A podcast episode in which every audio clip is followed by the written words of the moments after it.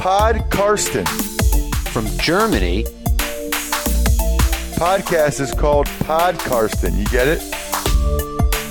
Listen to Pod Karsten. Carsten Keller ist vor Ort für Paddel Magazin. Hallo und herzlich willkommen zu Episode 38 von Podcasten. Mein Name ist Carsten Keller, ich bin immer noch freier Mitarbeiter beim Huddle bzw. Football aktuell. Und wer den letzten Huddle gelesen hat, was hoffentlich alle sind, die April-Ausgabe 2020, wird bemerkt haben, äh, hinten drauf ist eine sehr schöne komplette Anzeige für mein Buch, das zum 1.4. erschienen ist, Hype Train. Danke da auch nochmal an den Huddle. Heute habe ich Philipp und Benze zu Gast vom Let's Talk Football Podcast. Wir werden uns wahrscheinlich zum vorerst letzten Mal über die Cleveland Browns unterhalten, über die letzte Saison. Ich war ja letzte Woche auch bei Ihnen zu Gast im Let's Talk Football Podcast Nummer 342. Da haben wir den Weg der Browns bis zur Offseason 2019 besprochen. Wie kam es so weit?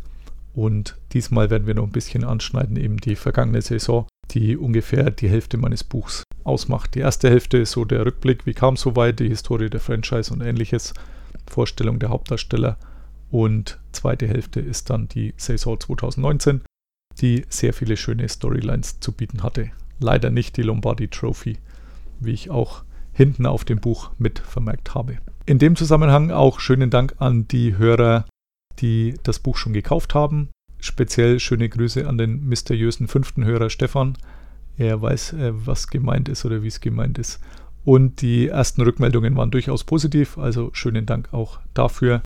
Wer mag, darf auch gern bei Amazon noch eine Rezension hinterlassen.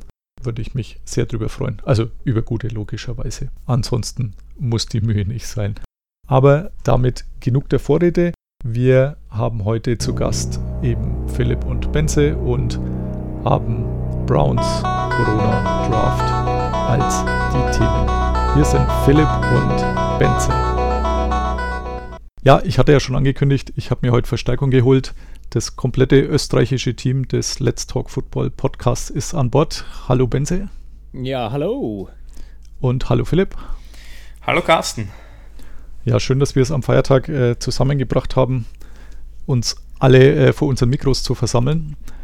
Wir hatten ja bei euch im Let's Talk Football Pod 342 letzte Woche schon ein bisschen über die Browns geredet anlässlich äh, meiner Buchveröffentlichung, die jetzt schon ein paar Tage her ist. Und äh, hatten uns damals durchgearbeitet bis zur Offseason 2019, letztes Jahr, also bevor die Saison an sich begann. Und heute wollen wir noch ein bisschen im Rückblick die Saison selbst, äh, wovon dann ungefähr die Hälfte meines Buchs handelt, nochmal kurz äh, rekapitulieren. Und da fangen wir auch gleich an. Also die Saison 2019 mich hätte interessiert, wann war für euch denn klar, dass es schief geht? Philipp, wenn du vielleicht mal anfängst. Ja, das ist keine so leichte Frage, äh, wann es wirklich schief gegangen ist, weil wenn man sich den, den Saisonverlauf ansieht, klar, die erste Woche war natürlich, äh, wie soll man sagen, nicht unbedingt optimal, was die Niederlage gegen die Titans angeht. Aber danach hat man sich irgendwie wieder rausgegraben aus dem Loch, hat gegen die Jets gewonnen, hat dann, äh, ja, dann gegen die Ravens gewonnen in Woche 4. Das heißt, da war man noch irgendwie so halbwegs auf einem ähm, guten Niveau, weil in der Woche 1 kann alles passieren. Da können Spieler nervös sein, man hat vielleicht einen schlechten Gameplan ausgepackt oder sonst irgendwas. Ähm, da gibt es noch genug ähm, Entschuldigungen und genug Ausreden, die man dem Team präsentieren kann, wieso es schief gelaufen ist. Das heißt, ich glaube, bis Woche 4, 5, 6, ich glaube sogar bis zur Bye Week oder vielleicht bis zum Seahawks-Spiel war man noch tatsächlich gut im Business. Ich glaube aber dann die Niederlage gegen die Patriots und dann noch die Niederlage gegen die Broncos hat dann wahrscheinlich das, das Leben aus vielen Spielern ausgesaugt. Wobei, ja, dann ging es aus irgendeinem Grund wieder bergauf, aber ich glaube dann wirklich die Niederlage gegen die äh, Seahawks, die Bye-Week und dass man, als man nach der Bye-Week dann mit einer Niederlage gegen die Patriots da wieder in die Saison zurückgestartet ist, ich glaube, das war wahrscheinlich so dann tatsächlich der Knackpunkt, wo vielleicht der ein oder andere dann nicht mehr dran geglaubt hat, dass es gut geht. Ja, kann ich nachvollziehen. Äh, Benzi, wie hast du es empfunden?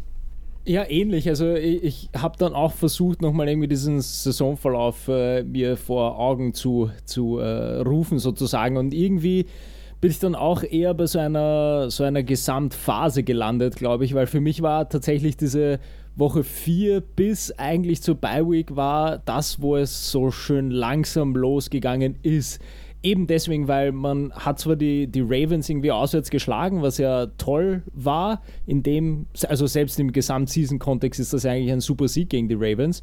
Ja. Nur hat man dann die Woche darauf wieder auswärts gegen die vor den Niners ziemlich äh, massiv verloren. Und was ich noch genau weiß, ist, dass dieses Seahawks-Spiel einfach extrem weird und strange war äh, hm. wo man irgendwie, also ich weiß auch, dass es, dass es echt oft am Ende noch auf, auf uh, Red Zone auch gekommen. Das war irgendwie so ein Spiel, wo man, wo man, glaube ich, das nochmal irgendwie ziemlich leichtfertig hergeschenkt hat, obwohl man doch äh, irgendwie so ein Spiel gespielt hat, dass man äh, sagen hätte können, ja, also das ist äh, doch ein legitimes Team, weil man irgendwie dann, glaube ich, 3-3 gewesen wäre, vielleicht wenn man die Seahawks äh, geschlagen hätte. Und dadurch, dass man das dann verloren hat und, und mit diesem komischen Up and Down dann irgendwie in diese Bye-Week gegangen ist, wo man, glaube ich, mit 2-4 in die Bye-Week gegangen ist und eben aus der Bye-Week kommend dann, glaube ich, nochmal zwei verloren hat. Und ich glaube einfach, die Phase hat dann so viel Chaos in das Ganze gebracht, dass es dann eigentlich nur mehr bergab gehen konnte. Ja, also dieses äh, Seahawks-Spiel war auch eins von den Spielen, oder gab es mehrere in der Saison, wo man eigentlich bis zur ersten Hälfte, äh, bis zur Halbzeitpause wirklich ganz gut, ja, nicht mal mitgehalten, sondern sogar geführt hat oftmals und eigentlich das auch ganz gut ausgeschaut hat und dann mal Spiele wirklich mehr oder weniger leichtfertig hergeschenkt hat. Also es war gegen die Rams schon mal so in der dritten Woche. Und äh, du hast ja gesagt, oder ihr habt es beide gesagt, dieser Ravens-Sieg in Woche 4, das war eigentlich schon so, dass man gesagt hat, oh, die Ravens bis dahin ja auch wirklich gut gespielt haben. Ähm, da war noch nicht ganz so klar, dass die die Saison so dominant äh, sind. Aber trotzdem war das schon so ein Statement-Win, wo man gesagt hat, oh, jetzt, jetzt geht sicherlich aufwärts. Für mich, ähm, also die, die endgültige Bestätigung, äh, dass das nichts wird, äh, war für mich zwei Wochen nach der Beiweg. Also das Patriots-Spiel, das war mir relativ klar, dass man es verliert, obwohl man das auch nicht hätte verlieren müssen. Aber da hat man in der ersten Halbzeit, Halbzeit einfach so viele Fehler gemacht, also die, die wirklich am, am Team, das oben mitspielen will, einfach nicht passieren und nicht passieren dürfen. Aber die Woche drauf, als man dann in Denver gespielt hat, und äh, gegen irgendeinen Quarterback ähm, antritt, der ähm, mehr oder weniger maximal sonst als, als Backup äh, was taugt, wenn überhaupt.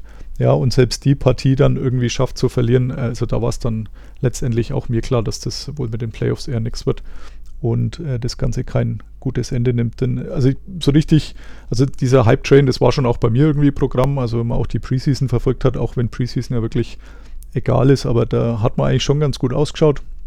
Da gab es auch immer Gameplans, die länger als den ersten Drive angedauert haben, was später im Saisonverlauf äh, nicht unbedingt mehr so der Fall war. Also ähm, ich habe auch einen Tweet drin von, von Andrew Hawkins äh, nach der Saison, als, als man dieses letzte Saisonspiel noch gegen die Bengals ähm, auch noch verloren hat, ähm, wo, wo Andrew Hawkins, der Ex-Browns Receiver, geschrieben hat, ähm, Freddy, bring your playbook. Ähm, das, das war so ungefähr und irgendein User dann geantwortet hat, äh, beide Seiten. Und äh, diesen, diesen, diesen Eindruck, den hatte man tatsächlich oft in der Saison. Also der erste Drive sah meistens ganz gut aus. Und, und dann hat man so das Gefühl gehabt, dann äh, ging so das große Kopfkratzen los, was könnte man jetzt noch machen? Das Spiel dauert ja doch noch 55 Minuten. Und ähm, spätestens bei der Halbzeit war es dann meistens vorbei. Ähm, das war für mich auch einer der Hauptgründe des Scheiterns. Wir hatten es letzte Woche schon mal angerissen. Also äh, Head Coach äh, war sicher alles andere als top. Ähm, vielleicht, wenn ihr noch mal kurz äh, zum Besten gebt, was euer, euer Hauptgrund jeweils war äh, des Scheiterns, Philipp, äh, wenn du wieder startest. Ja, der Head Coach. Also ja. Head Coach und O-Line, das haben wir auch letzte Woche gesagt. Ähm, aber ich glaube doch, dass der Großteil der Schuld einem Freddy Kitchens zugeschrieben äh, werden muss, einfach weil er nicht in der Lage war, das Momentum von der 2018er Saison, das man dann gegen Ende ähm, aufgebaut hat, dass man das ordentlich in die nächste Saison überführen kann und vielleicht sogar ausbauen kann. Äh, man hat seine Offense wieder ja, quasi zurückgescaled auf den Anfangswert von 2018, was eben halt nicht funktioniert hat. Und aus diesem Grund äh, war man auch nicht in der Lage, mit der O-Line, die man gehabt hat, da ordentliche Gameplans aufzubauen. Das hat vielleicht für einen Drive funktioniert, aber dann ist halt die Defense schlauer geworden und äh, Freddy Kitchens aber nicht mehr. Dementsprechend liegt die Schuld für mich bei sagen wir mal, 70 Prozent äh, beim, beim Offense Play Calling bei Freddy Kitchens und bei der Vorbereitung von, äh, von seiner Offense. Mhm. Benze, siehst du es ähnlich? Ja, ähnlich, aber ich würde das äh, vielleicht äh, insofern in einen, soll ich sagen, in einen richtigen NFL-Kontext setzen, weil für mich ist äh, am Ende Baker Mayfield äh, trägt jetzt nicht die Vollschuld, klar, weil äh, wenn Freddy Kitchens ihm keinen guten äh, System-Support hinstellt, dann ist klar, dass das nicht funktionieren kann. Aber am Ende des Tages, wir alle wissen, wie die NFL funktioniert und wenn ein Quarterback äh, struggelt und nicht gut spielt, dann wird einfach das gesamte Team strugglen. Und am Ende des Tages ist das halt so ein so ein äh, Gemisch gewesen von schlechtem Coaching, dann hat die Chemistry darunter gelitten, dann hat der Quarterback underperformed und äh, das Ganze hat sich dann irgendwie so als Schneeballeffekt halt einfach weitergeführt. Also ja, Quarterback, aber natürlich abhängig vom Coaching und vom System und von der Chemie. Ja, also Baker Mayfield war jetzt sicher kein Highlight diese Saison, muss man tatsächlich so feststellen. Ein, zwei Highlights gab es dann trotzdem. Wer war für euch der MVP der Saison? Also was jetzt die Browns angeht, logischerweise Benze, wenn du mal startest. Ja, ich habe mir echt schwer getan, weil ich, ich kann einfach aus Prinzip keinen Running Back wählen, weil das, mhm. also das, merkt man ja, merkt man ja genau an so einer Saison, dass das, dass das natürlich toll ist, dass ein Nick Chubb eine 5 Yard äh, Average hatte, aber, aber was hat es dem Team letztendlich gebracht? Nicht viel. Das heißt, auch auch wenn Nick Chubb sehr, sehr baff gespielt hat und teilweise der einzige Lichtblick war, wenn man sich so eine, äh, eine Offense-Performance, also vielleicht neben Jarvis Landry, klar, aber der hat auch so ein paar Aussagen gehabt, die mich das, für, für mich das dann wieder relativieren. Ähm, eigentlich ist aber Joe Schobert, glaube ich, der, der MVP, ähm, weil er tatsächlich irgendwie so die ganze Season über seine Leistung gebracht hat, eigentlich die letzten Jahre über. Äh, hat sich auch nie so wirklich beschwert und äh, hat es dann ja letztendlich auch aus dem Team weggeschafft. Ja. Also ist der, der dreifache MVP, weil er eine gute Season gespielt hat und dann dank dieser guten Season äh, abgecasht hat, dass er woanders hinkommt. Äh, Philipp, wer war dein MVP? Guter Pick. Bei mir hat sich auch zwischen den beiden entschieden. Ja. Äh, Nick Chubb oder Joe Schobert. Ähm, ich hätte vielleicht sogar noch Nick Chubb genommen, einfach, einfach aus Prinzip, um dem Benze dazu widersprechen. Äh, ich bin auch kein großer Fan von äh, Running Backs als MVP-Picks. Da hat der Benze komplett recht, aber wenn man jetzt äh, bedenkt, welche O-Line man da vor Nick Chubb und Baker Mayfield gestellt hat, dass da ein Greg Robinson eine große Rolle gespielt hat ähm, als Teil davon und an sich war die O-Line als Gesamtes relativ stark überfordert während der gesamten Saison.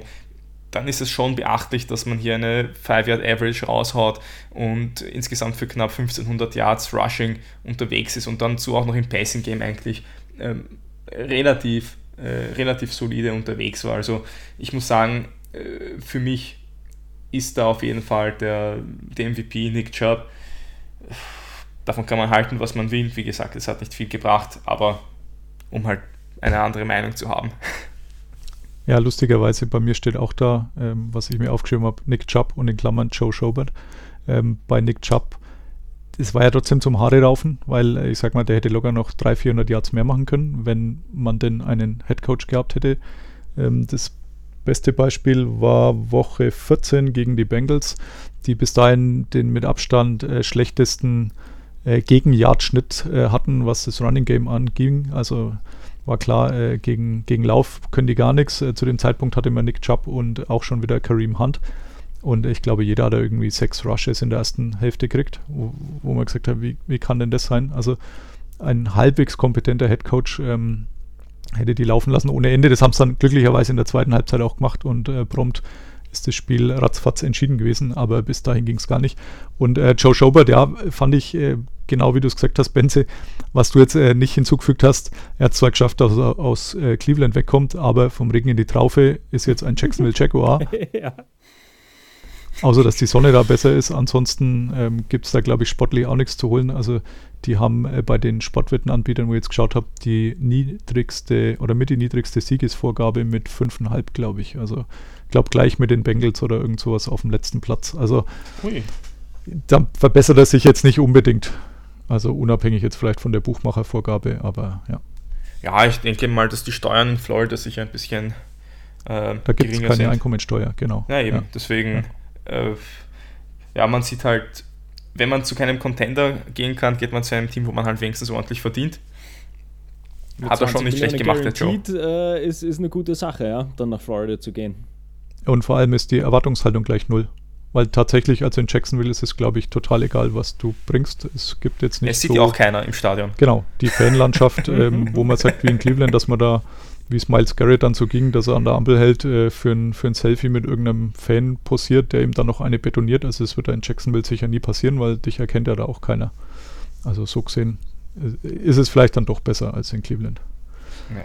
Ja, was blieb sonst noch so hängen von der Saison? Ähm, was, was so, so eindrucksvoll oder einprägsam war, ähm, Philipp? Ja, dass, dass man halt prinzipiell den, den ganzen Gehype um Off-Seasons prinzipiell keinen Glauben schenken soll.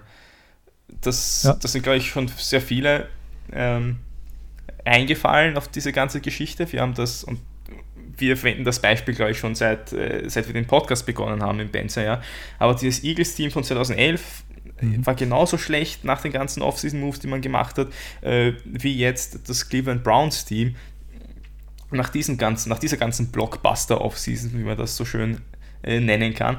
Das heißt, dieses, ja, man, man muss bei der Franchise-Building-Philosophie tatsächlich mehr drauf setzen, eigene Spieler zu entwickeln, als dann Spieler von außen einzukaufen, zu traden bzw. zu signen in der Free Agency. Sowas geht halt meistens schief, weil man äh, Spieler nicht nur, also weil man Spieler in der eigenen Kultur, der Mannschaftskultur nicht entwickeln kann, sondern dann halt so einen, so einen bunt zusammengewürfelten Mix bekommt, das halt dann irgendwie auf dem Feld nicht das Resultat liefert, was man sich erwartet. Ähm, da sollten sich vielleicht einige GMs einmal äh, eine, eine Überlegung dazu machen. Aber ich glaube, das ist das, das, was die Saison für mich am meisten gezeigt hat. Auf dem Spielfeld, ja, in Erinnerung geblieben ist mir die Miles Garrett-Aktion. Mhm. ja, Das ist relativ bezeichnend für die Saison, oder? ja, passend irgendwie. Benze bei dir? Ja, ich habe mir äh, das Einzige, was ich mir aufgeschrieben habe dazu, das war das, das Erste, was mir in den Kopf gekommen ist, halt äh, Browns gonna Brown.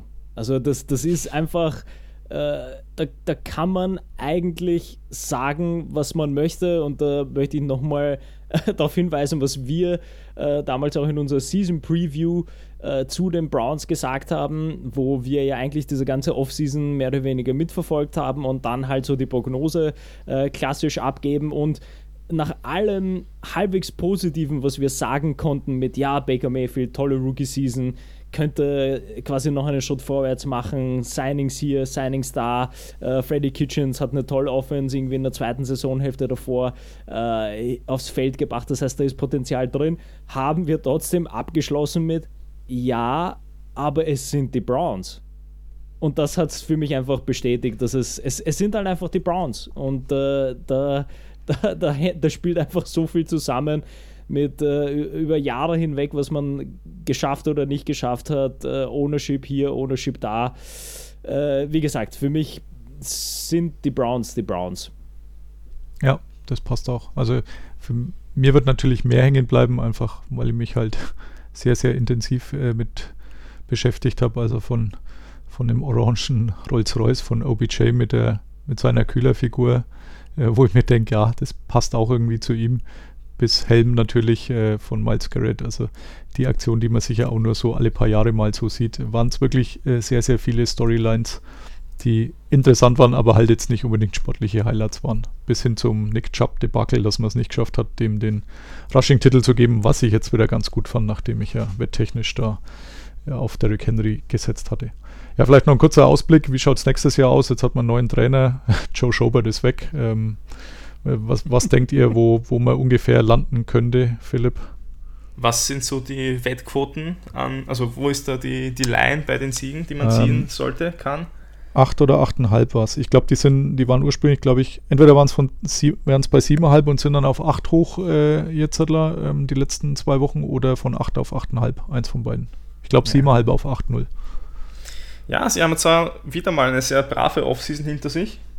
Äh, bislang haben auch äh, im Draft ein bisschen Kapital, aber ja, Browns Connor Brown. Ich, äh, ich glaube, so eine 8-8-Saison ist schon relativ realistisch. Ich erwarte nicht, dass sie da groß mitspielen gegen die Ravens um den Division-Titel.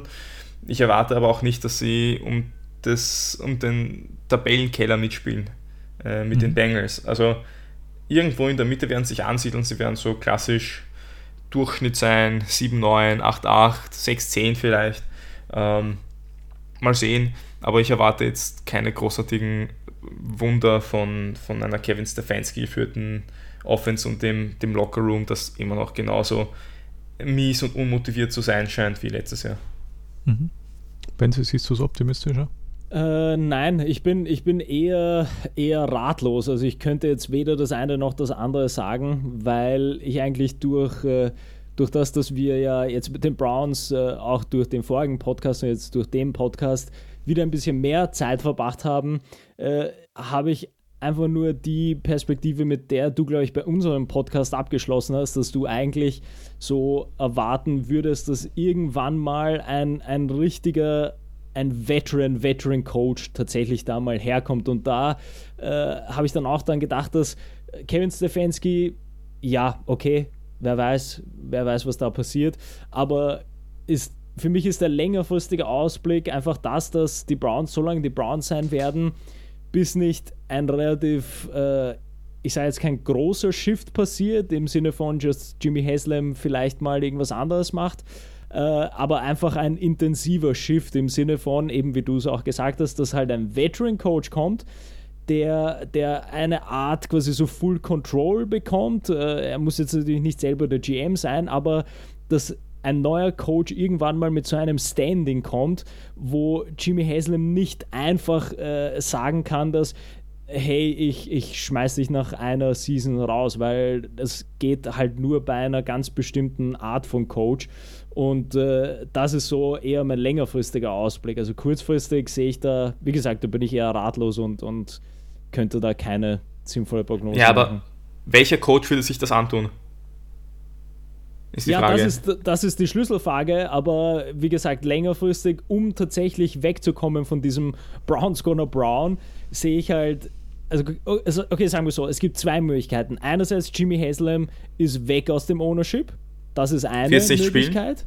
Wird es eben nicht spielen. Und die andere Möglichkeit wäre, dass, äh, weiß nicht, das letzte Mal haben wir ja irgendwie, glaube ich, nach dem Podcast noch so über Bill Parcells, über so eine Art Coach irgendwie gesprochen. Ähm, ist halt tatsächlich die Frage, wie du sagst, Philipp, ob das überhaupt irgendein Coach machen wollen würde, äh, der halt so ein Standing hätte, dass er vielleicht auch schon, weiß nicht, so ein Bill Cower oder so, der halt auch schon länger retired ist, vielleicht zurückkommen würde, sowas. Aber äh, äh ich glaube, gerade er als spezielles Beispiel, der wird sich sowas nie antun, sondern wird halt seine Mediensachen weitermachen und wäre mit seiner Legacy so zufrieden. Also irgendwo ist halt das, das Grundproblem, dass, dass man den Coach, den man bräuchte, äh, in dem Haus, den wird man nicht bekommen. Wenn schon ein John Dorsey als GM es nicht lange überlebt hat, dann, ähm, ja, wie gesagt, äh, werden andere nicht bessere Chancen haben. Geht mir ähnlich. Also ich kann mir jetzt auch nicht vorstellen, dass der große Durchbruch mit einem Jahr Verspätung kommt. Kann mir am besten Willen nicht vorstellen. Und äh, das Einzige, was ich sicher weiß, ist, also ich werde jetzt kein Buch schreiben über die Cleveland Browns Saison 2020. Ähm, von dem her mal, mal gucken, wie das läuft. Vielleicht, vielleicht kommt es deswegen dann tatsächlich äh, mit einem Jahr Verspätung, aber äh, wahrscheinlich eher nicht. Ja, ich, wir hatten es ja eben letztens schon rum. Also viel Coaches fallen mir jetzt auch nicht mehr ein. Also der Bill Parcells-Typ vor zehn Jahren, sage ich mal, ja. Ähm, der, jetzt, jetzt braucht man ihn sicher auch nicht mehr. Aber das hätte ich mir noch vorstellen können. Ja, so ein, so ein Coach, der schon dann ziemlich viel an Macht kriegt, aber die halt auch einzusetzen weiß. Aber ja, Stefanski gibt mir jetzt auch nicht so das Zutrauen, dass ich sage, nächstes Jahr wird jetzt alles gut. Und wenn man so die, die Zu- und Abgänge anschaut, dann glaube ich auch eher, dass es nichts wird. Ähm, Vielleicht will der Bill Belichick ja. wieder hin. Ja, womöglich. Ich meine, es war sein erster, sein erster Playoff-Sieg. Ähm, Bill Belichick war mit den Browns gegen die Patriots lustigerweise in den, mhm. in den 90ern, bevor man ihn dann schnell vor dem Umzug entsorgt hat. Oder nicht vor dem Umzug, sondern vor der drei Jahre Pause, in der man das neue Stadion gebaut hat. Äh, könnt ihr, beziehungsweise natürlich alle anderen dann auch diesen Part äh, schön in meinem Buch lesen, das entweder bei mir gibt, äh, kurze Mail genügt oder WhatsApp oder sonst irgendwas, Twitter, äh, alles, alles durchaus möglich oder bei Amazon. Aber ähm, ja, gehe ich durchaus näher drauf ein. Jetzt hat man den Draft gerade vorhin schon mal angesprochen. Philipp, du hast gesagt, sie haben ja auch äh, den Draft noch logischerweise wie alle anderen, wo es durchaus den einen oder anderen Pick noch haben. Sicher nicht mehr so viel wie John Dorsey in seiner Anfangszeit zur Verfügung hatte. Es gab ja durchaus Kritik, zumindest am Anfang, dass man den Draft nicht verschiebt. Äh, es waren doch etliche Teams, die sich da so entweder hinter vorgehaltener Hand als äh, Sources getarnt äh, bei Adam Schefter und sonst wo äh, beschwert haben, ob das denn sinnvoll ist, jetzt in Corona-Zeiten den Draft unbedingt da durchziehen zu wollen. Äh, Roger Goodell hat dann Memo an alle Teams geschickt, äh, wo er vorsichtig oder nicht so vorsichtig darauf hingewiesen hat, dass Kritik an dieser Entscheidung durchaus disziplinarische Maßnahmen nach sich ziehen kann. Seitdem habe ich jetzt zumindest offiziell keine große Kritik mehr gehört. Also es hat funktioniert, dieser Malkorb-Erlass. Ähm, was denkt ihr, wäre eine Verschiebung sinnvoll gewesen, Philipp? Nein, nein, absolut nicht. Ähm, es ist auch wirklich nicht notwendig bei so etwas wie dem Draft, äh, da, wo man eh jetzt nicht unbedingt 50 Leute dafür braucht und 2 Millionen Fans, die sich da in einen Saal pferchen, nur um alle 10 Minuten mal einen kurzen Satz von Roger Goodell zu hören und irgendwelche äh, Ex-Hall of Fame-Legenden äh, auf der Bühne auftanzen zu sehen, neben irgendwelchen Flag-Football-Teams aus der Gegend. Äh, ist alles nicht notwendig heutzutage. Ich glaube, dass man das genauso gut von zu Hause aus machen kann.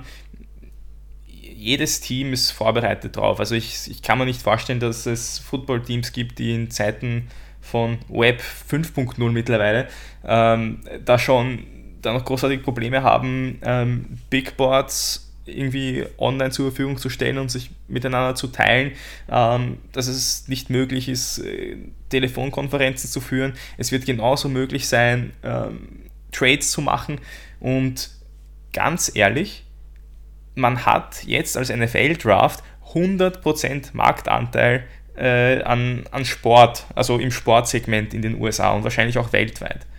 Sowas lässt man sich nicht entgehen. Unmöglich. Deswegen wäre auch für mich eine Verschiebung komplett sinnlos. Also einerseits, weil es absolut kein Risiko gibt. Das Einzige, was man irgendwie verpasst, ist, wie bereits erwähnt, dass der Spieler einen Roger Goodell umarmen kann auf der Bühne vor irgendwelchen ähm, 200.000 oder 10.000 äh, Leuten, die es sich gedacht haben, 500 Dollar für eine Karte für den Draft auszugeben, ist, ist lustig. Also, ah, äh, ja. Das kostet tatsächlich nichts, kann ich aus eigener Erfahrung sagen. Wirklich? Oder fast nichts. Ja, also die, die NFL macht ja tatsächlich mit allem Geld, allerdings beim Draft anscheinend nicht. Also zumindest in Dallas vor zwei Jahren war es so, jedes Team konnte 50 Fans selbst bestimmen oder hat 50 Plätze gehabt. Das war dann unten vor dem Draft-Protest, äh, vor dieser Bühne, waren die auch farblich, also als das Ganze noch leer war, konnte man das ganz gut sehen waren auch in den Teamfarben diese 50 Stühle, also da wie dieser Pancho Bia von äh, den Buffalo Bills, der mittlerweile gestorben ist. Ähm, solche Leute haben die Teams dann da genommen, halt so diese Superfans, sage ich mal. Und da die 50 Mann hingesetzt, also das war eh für lau. Und ähm, man konnte sich bewerben um Karten, das waren 20.000, 25.000 so um den Dreh rum, ähm, die, die ansonsten noch reingelassen wurden an dem ersten Abend und die haben, glaube ich, 5 Dollar kostet oder sowas. Also da war ich auch überrascht, dass das tatsächlich quasi für umsonst war, sage ich jetzt mal. Weil das ist okay. jetzt nicht unbedingt das, wie es die NFL sonst immer handhabt. Okay, na dann umso besser für die NFL. Das heißt, der Verlust, dass man jetzt keine Draft-Party hat, hält sich ja. absolut in Grenzen. Ja. Also allein die 100% Marktanteil und Medien äh, die man jetzt hat durch den Draft, weil sich in der Sportwelt absolut sonst nichts tut. Äh, das muss es der NFL und Roger Goodell wert sein, da hier ähm, vielleicht dem einen oder anderen älteren und äh, Technologie unaffinen äh, GM da umzustimmen. Mhm. Benzi, wie siehst du es? Ja, absolut genauso. Also vor, vor allem noch dazu aus meiner äh, quasi professionellen Mediendidaktik und medientechnischen äh, Sicht ist das irgendwie überhaupt kein Thema, dass man das Ganze virtuell äh, abhält. Also da, da, sind jetzt so viele Businesses und, und äh, Universitäten, Hochschulen, wie auch immer, äh, umgestiegen von quasi einen Tag auf den anderen auf irgendwie virtuelle Einheiten. Das, das ist alles überhaupt kein Thema. Und vor allem sehe ich auch diese Privacy-Geschichte, die, glaube ich, auch ein, ein äh, ähm, John Harbour äh, kurz äh, erwähnt hat, dass äh, er das schon sehr schwierig findet ziemlich sicher getrieben durch das ganze Mediennarrativ von, von Zoom, was halt so explodiert ist, äh, die ja sehr ja, äh, locker mit Daten bzw. mit der Sicherheit umgehen, aber man muss nicht Zoom nehmen, beziehungsweise es gibt äh, für alles äh, sinnvolle technische Möglichkeiten.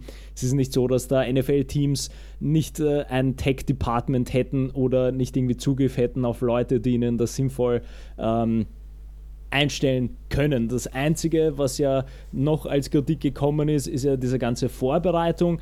Aber selbst da, wenn wir uns ehrlich sind, geht es nur darum, dass sich da Teams und Front Offices schon im Vorhinein irgendwie Entschuldigungen bereitlegen wollen dass äh, sie äh, Spieler nicht sinnvoll scouten konnten und Medicals hier, Medical Star Interviews konnten wir nur bei der Combine führen. Alles bla bla bla. Also äh, hatten wir gleich bei unserem Podcast auch schon kurz oder zumindest bei einem ähm, Podcast vor ein paar Wochen, wo wir über diese Aussichten gesprochen haben. Das sind halt echt alles Argumente, die nur dann zählen, wenn man in, in Real Life, in einer normalen Offseason super toll draftet und super toll evaluiert. Dann hätte man das Argument, dass man sagen könnte, ja okay, wir konnten jetzt nicht unsere volle Evaluation machen und äh, dementsprechend äh, wird uns das jetzt einen Nachteil geben. Aber wieder, die meisten Front Offices haben keine Ahnung, wie man evaluiert, äh, machen sowieso ständig Fehler. Das heißt, ob das jetzt äh, ein anderes Format sein wird in der Vorbereitung und in der Durchführung, ähm, überhaupt, überhaupt kein Thema. Also da schlagen so ein bisschen zwei Herzen in meiner Brust. Also ich finde jetzt grundsätzlich, dass man diesen Draft als virtuellen Draft macht, finde ich jetzt auch sinnvoll, ganz klar. Ich glaube auch nicht, dass da große Probleme gibt, ähm, wie das eben Haber oder mal in den Raum gestellt hat, weil ich bin mir fast sicher, diese Tech-Kompanien stehen Schlange jetzt und äh, kratzen und sagen, äh, wir wollen der Anbieter sein, der den Draft äh, hier übertragen darf, äh, managen, koordinieren, wie auch immer, ja. Und äh, Microsoft ist ja sowieso mit äh, seinem komischen Surface Pad als äh, einer der Sponsoren, also kann man vorstellen, dass es dann Microsoft Teams wird. Aber egal, was es letztendlich wird, äh, die werden einen Teufel tun und da irgendwas ins Leere laufen lassen, ja. Also das muss dann einfach funktionieren, weil da richtig viel Asche dahinter steckt. Denn wenn, das da funktioniert, dann werden sie nicht wenn sie da sicher genug Werbung draus ziehen können, äh, um woanders äh, für hunderte Millionen wahrscheinlich ihr Produkt loszuwerden. Und man sagt, äh, man hat diesen virtuellen Draft, äh, den einzigen hoffentlich, den es äh, so geben wird, perfekt gemeistert. Das Einzige, was ich da ein bisschen, ähm, ja, wo ich sage, sehe ich ein bisschen kritisch, ist halt die moralische Komponente, ja. Also muss man das jetzt unbedingt da austragen, ähm, wenn andernorts halt tausende Tote rumliegen. Also da hätte man sicher drüber diskutieren können, aber wie du sagst, äh, Philipp, es ist einfach so, dass momentan sonst nichts gibt, sporttechnisch, ja, und diese Lücke nutzt man auch. Das hat man jetzt auch gesehen, ähm, als das Hard Knocks Team bekannt gegeben wurde. Ähm, zum einen, die, dass man halt jetzt mal zwei Franchises nimmt, hier die beiden Los Angeles Teams, aber vor allem der Zeitpunkt. Also ich habe nämlich dann äh, meine Artikel vor letztes und vorletztes Jahr zu Hard Knocks durchgeschaut, wo das verkündet worden ist und das war erst immer irgendwann Ende Mai oder sowas. Also letztes Jahr, glaube ich, oder vor zwei Jahren war es ganz, ganz spät. Aber es war immer deutlich später. Aber man merkt schon, ja, jetzt ist vielleicht auf dem Draft hin ist einfach nicht so viel. Die ganzen Pro Days sind abgesagt worden. Folglich äh, muss man irgendwie anders News generieren und dann ist halt auch mal so, ein, so eine Bekanntgabe von den Hard Knocks Teams ist dann halt auch mal an einem Montag platziert ähm, im, im April, Anfang April, nur dass man halt über irgendwas berichten kann und das nutzt die NFL schon aus, weil NFL ist immer Thema. Ähm, da, wie gesagt, tue ich mir nur so ein bisschen mit der moralischen Komponente ein bisschen schwer. Ansonsten glaube ich auch, dass das problemlos funktionieren wird, dieser Draft. Die Voraussetzungen sind für alle gleich. Ähm, es hat ja schon die ein oder andere Verschiebung gegeben. Also bei den Saints weiß man, die wollten eigentlich in irgendeine Brauerei und wollten da ähm, von der von der Gail Benson, von der Teamownerin, ähm, da gehört irgend so eine Brauerei dazu oder so ein, ja, wie so ein Pub, sage ich jetzt mal, so ein Riesenteil, so eine Brauereigaststätte. Die hatten da eigentlich schon alle soweit vorbereitet, ähm, aber da hieß es jetzt, nee, nee, Social Distancing äh, gibt die NFL vor, also es muss quasi von, von zu Hause immer nur einer gemacht werden. Ähm, da äh, ist dieser Plan jetzt vermutlich dann auch erledigt, weil man schon will, dass halt wirklich alle gleich behandelt werden, damit halt diese Ausreden, ja, der blöde virtuelle Draft ist schuld, wir hatten da schlechtere Voraussetzungen im Gegensatz zu anderen, damit man das halt nicht zählen lassen kann. Und da hat auch Roger Goodell immer wieder darauf hingewiesen, dass man halt dieses Level Playing Field will, dass alle die gleichen Geschichten haben. Ja. Ähm, in dem Zusammenhang hätte mich nur noch interessiert, für wen äh, denkt ihr, dass diese Reisesperre den größten Nachteil bringt? Also keine Pro Days, keine, keine Teamvisits und ähnliches. Äh, Benze, du vielleicht zuerst.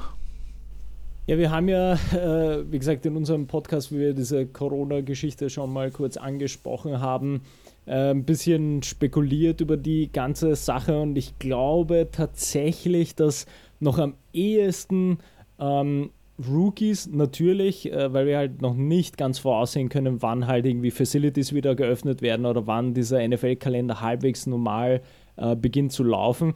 Aber äh, tatsächlich auch irgendwie neu gesignte Spieler, die halt jetzt nicht äh, beginnen können, alle irgendwie kennenzulernen, sondern halt ja, virtuelles Kennenlernen oder virtuelle Meetings oder wie auch immer.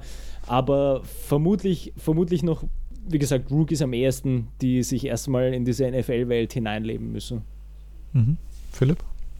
Ja, und jetzt, also da stimme ich einmal mit Benze komplett überein und in Bezug auf den Draft, ähm, die Draft Prospects, die da jetzt äh, auch nicht in der Lage waren, die ganzen Pro Days irgendwie ähm, durch, durchzuführen, schadet das einerseits, glaube ich, den äh, Spielern, die jetzt akut eine Verletzung gehabt haben, mhm. wo es vielleicht noch äh, beim Combine unklar war, wie das Ganze aushält.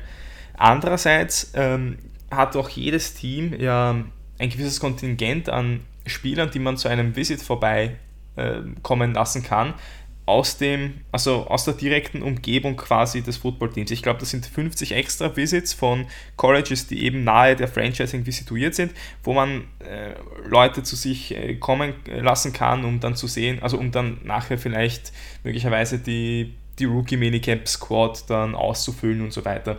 Und das sind dann alles Spieler, die halt nicht die Möglichkeit haben, jetzt zu zeigen, dass sie A gesund sind, B vielleicht doch etwas drauf haben äh, oder C, um zu zeigen, äh, ja, dass doch irgendwelche Character-Issues, die man gehabt hat, wo vielleicht irgendein Scout meint, ja, der hat äh, Motivationsprobleme, ne, dass man das vielleicht doch bei einem Gespräch irgendwie vielleicht ausmerzen und ausbügeln kann. Das sind äh, die drei Gruppen an Spielern, wo ich für den Draft jetzt tatsächlich Nachteile sehe für die ganzen Superstars, für alle die Spieler, die in den, sowieso in den ersten drei Runden ähm, gedraftet worden wären oder in den ersten vier, fünf, die beim Combine waren, die äh, halt auch Division One Tape haben, wo sich jeder Scout ein Bild machen kann und sich auch gemacht hat.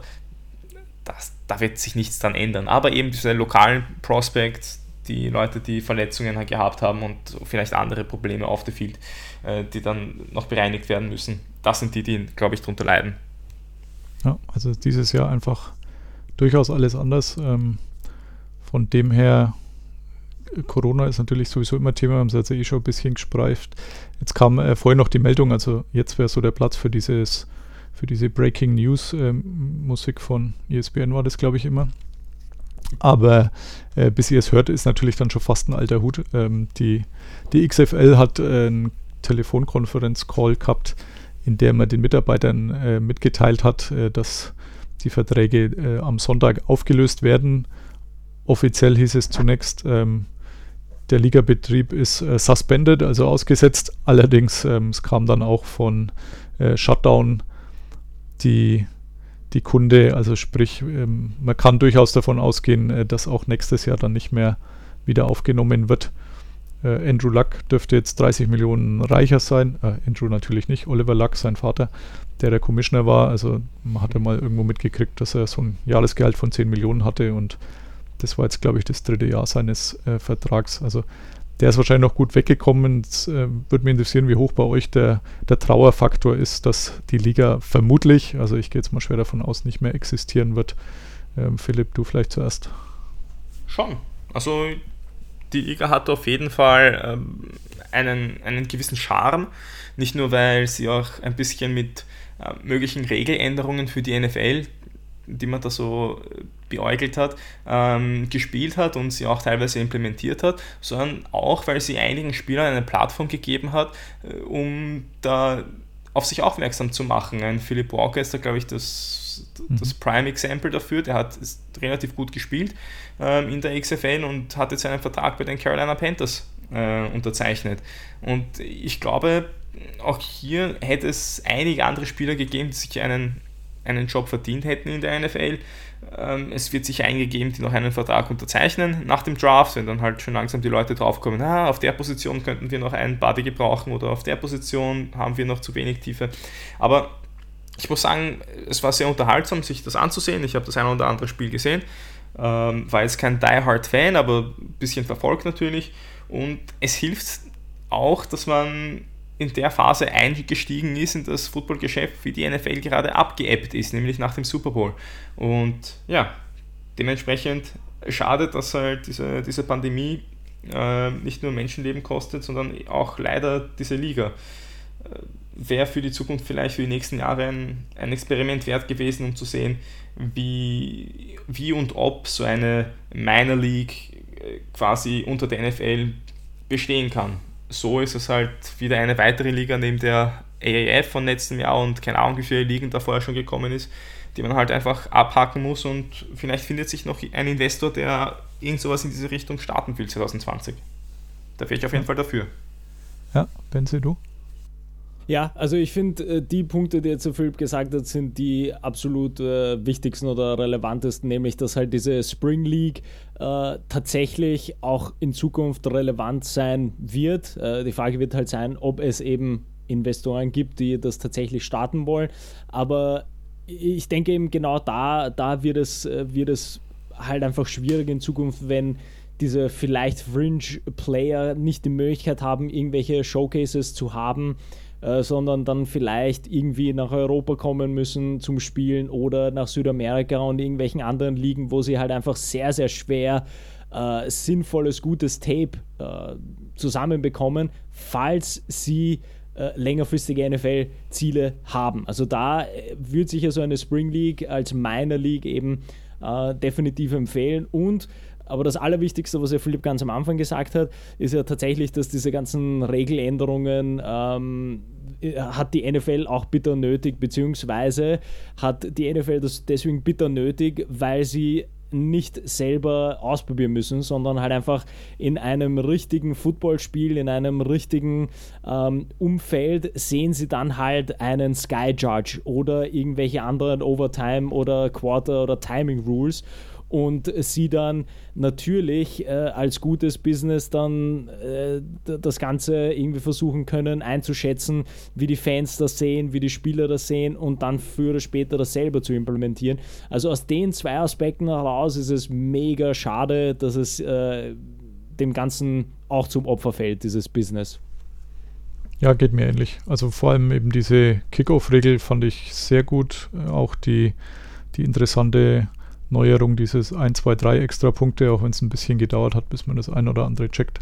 Und vor allem auch diese Video-Replays, äh, wo der, der Mikrokanal offen war zwischen äh, Schiedsrichter auf dem Feld und dem Sky Judge. Also das fand ich tatsächlich sehr, sehr interessant und ja, also die Liga war aus meiner Sicht fünf Klassen besser wie diese AAF letztes Jahr. Also die letztes Jahr, das war glaube ich eher so der Money Grab. Also man versucht halt irgendwie in diese Football-Lücke da reinzustoßen, um möglichst viel Geld mitzunehmen. Den Eindruck hatte ich jetzt bei der XFL oder XFL eben eher nicht. Also klar wollte man da sicher auch Geld machen, aber das sah deutlich solider aus, äh, obwohl Vince McMahon dahinter stand, der ja sonst äh, viel für Entertainment übrig hat, aber nach dem ersten Versuch das schon ein bisschen zweifelhaft war, aber Oliver Lack dagegen äh, doch fast über jeden Zweifel erhaben war und das auch wirklich so umgesetzt hat und das wirklich sehr businesslike umgesetzt hat. Also sprich, da gab es jetzt keine so dümmlichen Gimmicks meiner Meinung nach, wie es in der ersten Edition damals Anfang der 2000er war. Also mir wird es auch ein bisschen fehlen. Ähm, mir ging es äh, so wie Philipp, ich habe ein paar Spiele gesehen, auch nicht jedes logischerweise, aber so für Samstagabend nebenher laufen fand ich es tatsächlich gut bis sehr gut.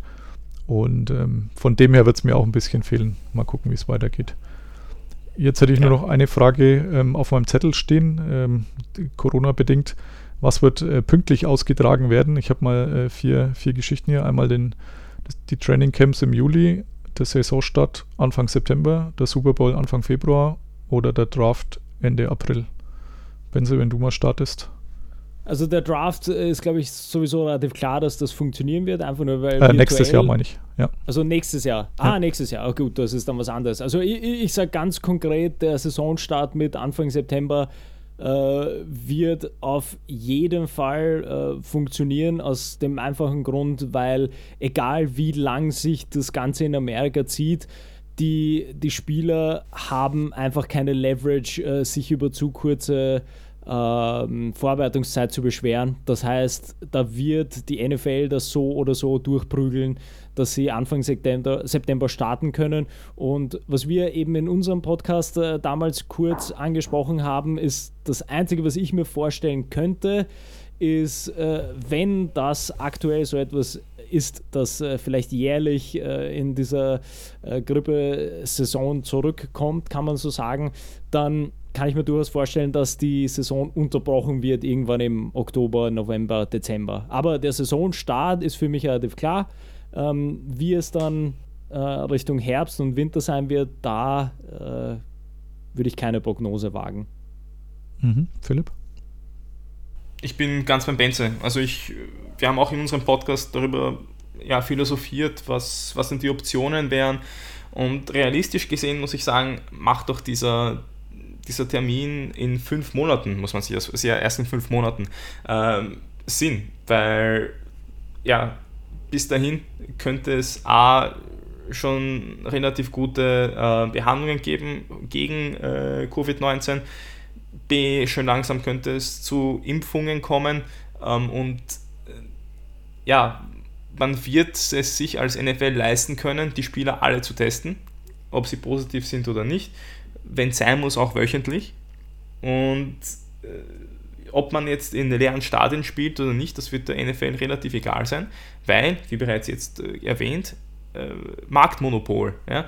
Wenn man dann die einzige Liga ist, die, noch, die auch nur irgendwie Sport betreibt und wo Leute vom Fernseher sich hinsetzen können und äh, einschalten können, darauf wetten und, keine Ahnung, Fantasy-Football spielen, dann wird man sich diese Möglichkeit nicht entgehen lassen und da werden die Spieler einfach mitmachen müssen, ob sie wollen oder nicht. Ähm, Training Camp ist relativ unwahrscheinlich, dass sie pünktlich beginnen. Das ist noch ein bisschen zu früh. Die beginnen ja äh, meistens so Anfang Mitte Juli. Ähm, da wird man wohl die ersten zwei Preseason-Spiele streichen und stattdessen wahrscheinlich ein Training Camp machen und vielleicht irgendwelche Mandatory Scrimmages oder so, damit, oder halt nicht Mandatory, aber Scrimmages machen, damit die ähm, Teams halt untereinander ein bisschen was zum, äh, zum Spielen haben. Aber Saisonstart ist für mich realistisch. Ja. Das äh, passt ja dann auch mit der Prognose von Herrn Trump, äh, die sich zwar jetzt die letzten sechs Wochen gefühlt alle drei Tage mal mit irgendwas geändert hat, aber auch er hoffte ja in dem äh, Conference Call letztes Wochenende, dass die, die NFL äh, pünktlich startet, was er dann gleich hier der, der Gouverneur von Kalifornien leichten Widerspruch geerntet hat oder beziehungsweise ähm, leichten Widerspruch rausgegeben hat, Gavin Newsom. Aber ja, also ich, ich tue mich sehr hart. Also ich bin auch bei dir, das äh, Training Camp kann ich mir nicht vorstellen im Juli, was aber egal ist, ja. Also in diesem letzten äh, Lockout äh, 2010, 11 war es ja dann auch so, dass das Camp relativ kurz war, ja, e egal. Ja, dem normalen Fan fällt es eh nicht so richtig auf, ob jetzt das äh, Niveau da bei 100% ist oder nur bei 93, wenn die Saison mal anfängt. Und äh, da würde man sicher auch mit äh, einem, einem lockeren Lächeln drüber hinwegsehen, wenn Football endlich wieder da ist, wenn das Spielniveau vielleicht nicht ganz so ist, äh, wie das sonst der Fall gewesen wäre. Aber ich denke auch, dass man alles dran setzt, dass, das, dass man das hält. Aber ja, so ein bisschen skeptisch bin ich noch, aber ja, dann fängt es halt vier Wochen später an. Also wenn ja, das Gute ist, dass wir nicht ja. in der Lage von Präsident Trump sind und halt unseren, äh, unseren Blödsinn verbreiten können, ja. weil unsere Hörerschaft entsprechend kleiner ist ähm, und wir auch nichts zu sagen haben in dem Sinn. Also, ja. Ja, also wir können optimistisch sein. Oder man macht, wir machen es halt wie er und äh, nächste Woche erzählen wir halt wieder was ganz anderes, wie es halt dann vielleicht besser passt. Also das äh, ist jetzt auch kein Problem. Ja, ich, ich bin sehr gespannt. Also ich denke schon, dass der Draft nächstes Jahr, dass man das schon irgendwie hinbringt, weil da ja auch ein paar Wochen sind zwischen Saisonende, dem eigentlichen Saisonende, wenn es denn so da sein sollte, und dem Draft. Also das, das mag schon irgendwie gehen, wenn es dann auch mit einer College-Saison so weit geht, aber ist alles sehr, sehr spannend. Und äh, ja, mal gucken, wie das alles so weitergeht. Ist sicher, ich habe es ich in meiner Arbeit da letztens erzählt, ähm, auch die Elternkollegen können sich mit Sicherheit nicht an solche Zeiten erinnern, wo alles über den Haufen geschmissen wird, was äh, jahrelang eher ein Gesetz war. Deswegen weiß ich auch nicht, ob man da vielleicht nicht das ein oder andere über den Haufen schmeißt. Wird ja schon spekuliert, dass man vielleicht einen, einen Spielplan macht, indem man die ersten zwei Wochen oder sogar die ersten vier Wochen zur Not wegkürzen könnte. Ja, keine Division Games, sondern die in den hinteren Teil des Schedules verlegt, dass man zur Not an auf eine 14 oder 12 Wochen Saison umstellen könnte, ohne dass das große Auswirkungen hat auf den Spielplan. Ähm, also glaube auch, die NFL wird alles dran setzen, weil sie tatsächlich da der Platzhirsch sind und diese Stellung lieber noch ausbauen wollen. Ja, College Football ist meiner Meinung nach einiges unrealistischer, weil es da äh, sagen wir mal so, jetzt eine nicht begrenzte Anzahl an Spielern gibt, oder zumindest die Anzahl an Spielern, die da ähm, aktiv ist, äh, nicht bei 32 mal 60 liegt, sondern bei äh, wahrscheinlich 400 mal 90. Und das ist äh, ja, von der Logistik her einfach nicht möglich in dem Fall.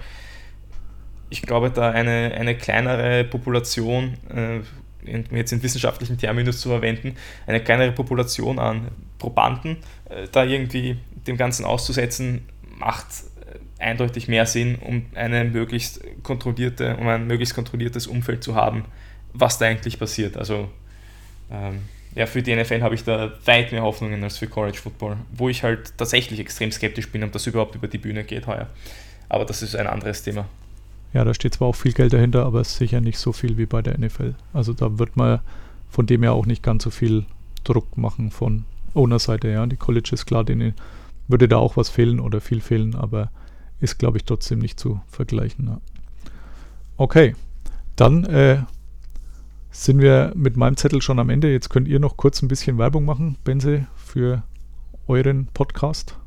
Ja, also aktuell äh, sind wir auch auf Patreon äh, unterwegs, wo wir ein bisschen anderen Content äh, bereitstellen. Da haben wir eigentlich jetzt ganz coole äh, so Videoanalysen gemacht, wo wir einerseits äh, darüber gesprochen haben, äh, wie denn die Quarterbacks in dieser Offseason äh, herumgewechselt sind sozusagen. Dann haben wir über Tom Brady bzw. Veteran Quarterbacks gesprochen und ganz aktuell ist auch eine äh, Folge zu Bill O'Brien und den Texans, beziehungsweise der Strategie und der Ausrichtung, die die äh, Texans äh, da haben. Strategie natürlich unter Anführungsstrichen zu sehen, klarerweise, aber auch darüber haben wir darüber haben wir auch eine, eine, eine, eine Videoanalyse gemacht und ansonsten äh, findet ihr natürlich unseren Podcast überall, wo es Podcast äh, gibt, beziehungsweise auf Twitter äh, der Football wo ihr uns äh, schreiben könnt, beziehungsweise wo ihr auch unsere Inhalte findet. Perfekt. Dann danke ich euch beiden für den Feiertagsdienst, also Karfreitag für den äh, Hörer, der jetzt nicht weiß, wann wir aufgenommen haben. Aber ja, wir sitzen ja eh alle in der Pseudo-Quarantäne, deswegen ähm, hat man ja Zeit und hofft, dass wir uns demnächst wieder hören. Danke, ciao. Dankeschön. Danke, Carsten. Tschüss. Tschüss. Listen to Pod Karsten. Damit auch nochmal von hier schönen Dank an Philipp und Benze. Jetzt habe ich auf meiner Liste nur noch eins und zwar den Namenssponsor von Folge 38. Das war auch diesmal gar nicht so einfach. Man merkt einfach die niedrigen Nummern, die Running Backs, die Quarterbacks sind alle so weit weg und dann wird schon deutlich unbekannter. Favorit bei den aktuellen Spielern oder den in letzter Zeit aufgelaufenen wäre vielleicht ein Daniel Manning gewesen von den Bears. Allerdings war mir relativ klar, dass es kein Footballspieler werden wird. dann bleibt nicht mehr so viel übrig. Im Baseball hätte es noch einen Kurt Schilling gegeben, der mit den Boston Red Sox, was auch so ein bisschen meine Mannschaft ist, den Titel geholt hat mit der blutigen Socke. Also die zumindest am Rande interessierten Baseballfans werden sich wohl erinnern können. Der ist aber in den letzten Jahren auch nur noch durch seltsamste Theorien aufgefallen und eher so Persona non grata mittlerweile. Aber bei mir ist es so, mein Internet-Nickname seit ja bestimmt schon fast 20 Jahren ist Tiger38 und die 38 gehört einem oder gehörte in diesem Fall einem Eishockeyspieler. Das war so mein absoluter Favorite, Pavol Demitra, von den hauptsächlich St. Louis Blues bekannt, als er mit äh, Lubos Barteczko und Michael Henzus das sogenannte Slovak Pack bildete und da wirklich für Furore gesorgt hat. Hat mir sehr gut gefallen, habe ihn auch bei einer Weltmeisterschaft mal live gesehen und war wirklich mein absoluter Lieblingsspieler, der dann noch bei den Kings, den Wild und den Canucks aufgelaufen ist und zum Ende seiner Karriere leider ein tragisches Ende gefunden hat. Äh, er war Teil der Mannschaft von Lok Jaroslavl, die 2011 beim Start aus Jaroslavl mit dem Flieger eine, ich glaube es war so eine Satellitenradarschüssel, nicht äh, hoch genug überfliegen konnten. Also das Flugzeug hatte irgendwelche technischen Probleme, ist dann da hängen geblieben, abgestürzt. Sind, soweit ich weiß, ich habe es jetzt nicht mehr extra nachgeschaut, quasi nahezu alle ähm, Insassen, also die komplette Mannschaft und Besatzungsmitglieder, bis auf ein, zwei schwer verletzte Ausnahmen damals ums Leben gekommen, unter anderem auch er, also wurde tatsächlich nur 36 Jahre alt. War ein sehr trauriger Moment für mich 2011 und ja, seitdem die 38 werde ich auch nicht mehr los äh, bei meinem Tiger 38 und daher auch ein passender Namenssponsor. Damit bin ich jetzt am Ende, knapp unter einer Stunde, hervorragend getimed. Das Ganze ein letztes Mal, wer mein Buch noch nicht hat, gerne noch kaufen. Amazon hat noch genügend, beziehungsweise druckt die dann bei Bestellung. Oder wenn jemand eine Widmung oder ähnliches rein möchte, mache ich auch sehr gerne. Dann bitte kurze Mail an hypetrain.meine-nfl.de oder bei Twitter oder irgendwie anders melden. Das klappte bislang sehr gut. Es sollte nicht mehr allzu lang dauern, bis der nächste Podcasten kommt, also nicht so lang. Auf jeden Fall wie seit der letzten Folge. Ein Gast steht schon wieder in den Stadtlöchern, aber ich werde da noch nicht zu viel verraten. Bis dahin, macht's gut, bleibt gesund, ernst gemeint und bye bye. Listen to Pod Karsten. Pod Karsten. Thank you, I'm Karsten. gonna go with. Carsten Keller ist vor Ort für Tunnel Magazin. Karsten, you're a great dude.